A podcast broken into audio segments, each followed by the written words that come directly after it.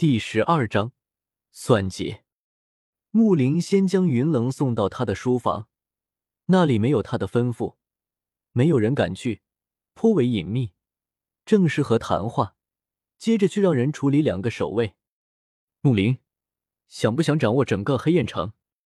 当木林回到书房之时，云棱开口便吓了他一跳。大长老说笑了，以穆家现在的实力和背景来说。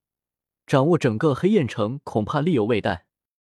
穆林双眼闪过炽烈的野心，不过想想穆家的实力，又将其压下，说道：“实力方面，你现在已经是大斗师巅峰，我可以给你一枚三文清灵丹，赌一把，利用它突破斗灵。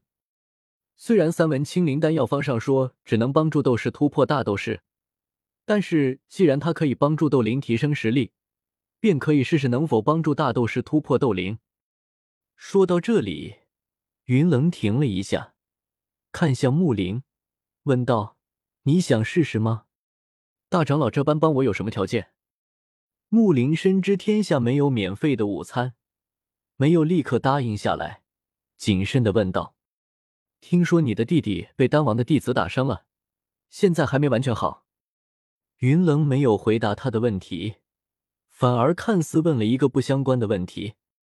木林不知道云冷问这个事情干嘛。他弟弟木铁被丹王弟子打败，这件事加玛帝国很多人都知道。当然，他弟弟有没有受伤，便不在他们关心的事情当中。点头道：“现在基本已经好了。那你想不想帮他报仇？”云冷紧紧盯着木林的眼睛，缓缓的说道。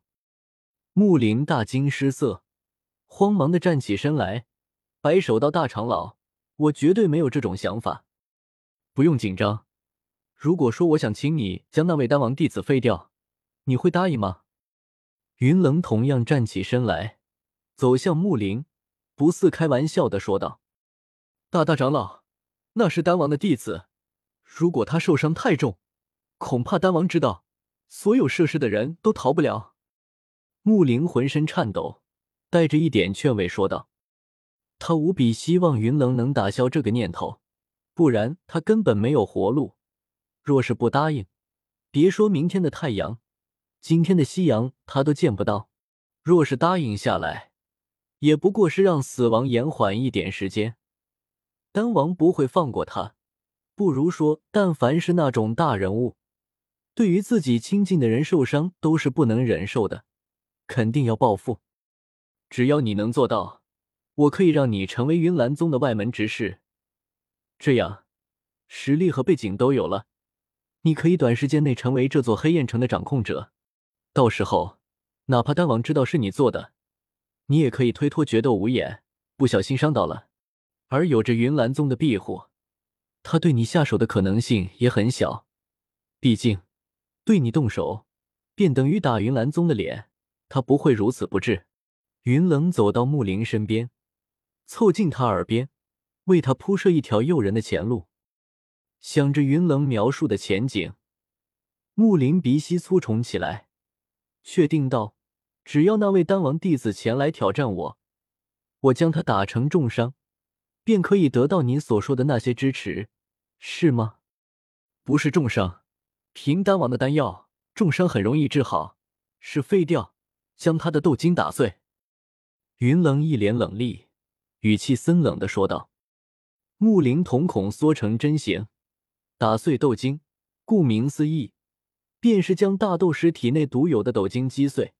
被击碎斗晶者便会修为尽失，成为连普通人都不如的废物。哪怕治疗好身体，想要重新修炼，都得从斗之力一段开始。这样的事情，他并不陌生。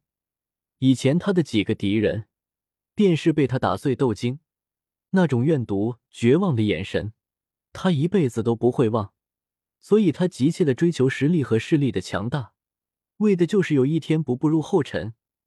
但没想到，云棱居然要将他用在丹王弟子身上。